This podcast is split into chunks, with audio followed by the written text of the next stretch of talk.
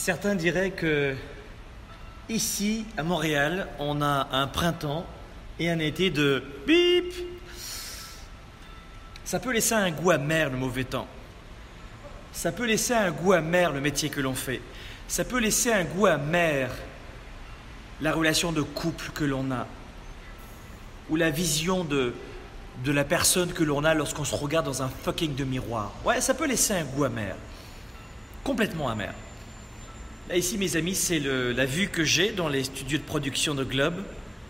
On est au huitième étage, donc c'est sûr que. À cette heure-ci, en plus, on a les belles cloches qui, euh, qui nous rappellent l'Europe. C'est juste magnifique. Et depuis le début du printemps, Montréal est sous la pluie tous les deux jours quasiment. Et je n'ai pas de goût amer. Je vais vous dire pourquoi. Parce que je crois que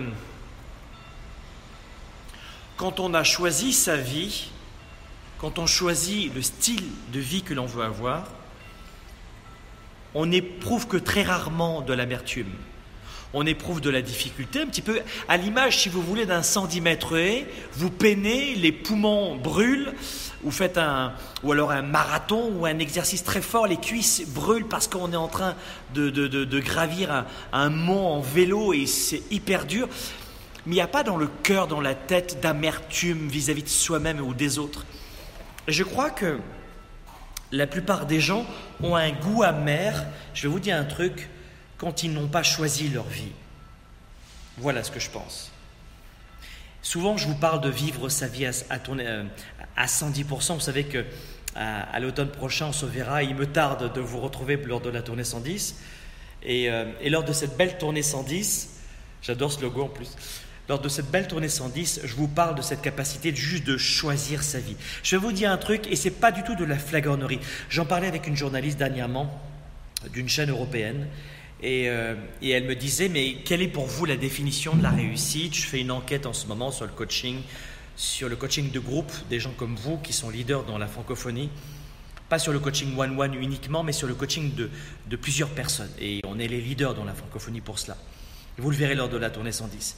Et elle me disait, c'est quoi la définition pour vous de la réussite? Et je lui disais, et c'est pas de la, de, de, de la flagornerie, mes amis, je suis pas en train de vous brosser dans le sens du poil, d'accord?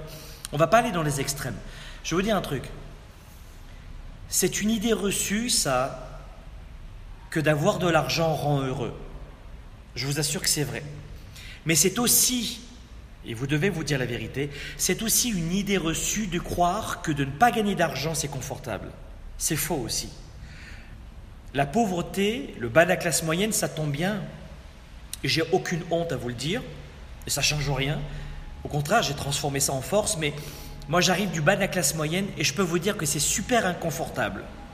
Super inconfortable de ne pas savoir comment tu peux payer l'école de tes enfants. Alors euh, évidemment, je n'ai pas eu ce problème-là quand j'ai eu mes enfants, parce que déjà j'avais propulsé ma vie, mais c'est pas facile quand tu es euh, ouvrier, ouvrière, ou issu du bas de la classe moyenne, ou juste de la classe moyenne. En fait, tu, payes juste tes factures, de dire je sais pas comment je payer mes vacances, je sais pas comment je peux payer l'assurance vie de mes enfants, sauf si vous habitez en Europe où l'assurance ou la santé est gratuite, a encore. Il euh, faut, voir la qualité.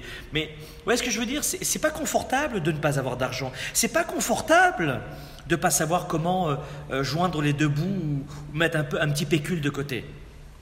Mais attention, et pour celles et ceux qui connaissent mon histoire, et je peux vous dire que dans le cœur, je suis resté le même bonhomme, même si l'environnement a changé pour moi, mais j'ai accompagné et j'accompagne toujours des gens qui sont des millionnaires multimillionnaires, peut-être des milliardaires aussi, qui dédicacent mon livre d'ailleurs.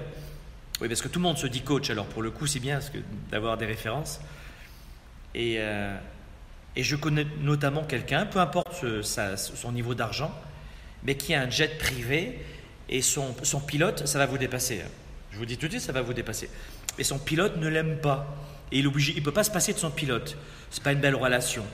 Euh, sa femme le trompe. Euh, il a des millions de dollars, mais sa femme le trompe. Et il ne sait pas comment gérer ça parce qu'il y, y, a des intérêts, sa femme est actionnaire dans l'entreprise. Tout ça pour vous dire que c'est pas l'argent qui va vous rendre heureux. C'est vraiment pas votre argent qui va vous rendre heureux. Et c'est pas non plus le temps qu'il fait à l'extérieur qui va vous rendre heureux ou heureuse. Ce qui provoque de l'amertume, et il faut pas croire que les gens non plus, c'est un cliché, J'ai pas d'argent, mais je suis heureux. What the fuck Qu'est-ce que c'est que cette connerie? Moi, je peux te dire que c'est quand même plus confortable d'avoir de l'argent aujourd'hui, parce qu'aujourd'hui, on parle de sa version de la réussite. Euh, c'est confortable aussi d'avoir une belle santé, alors que quand on boit de l'alcool en permanence, on dort mal, on grossit.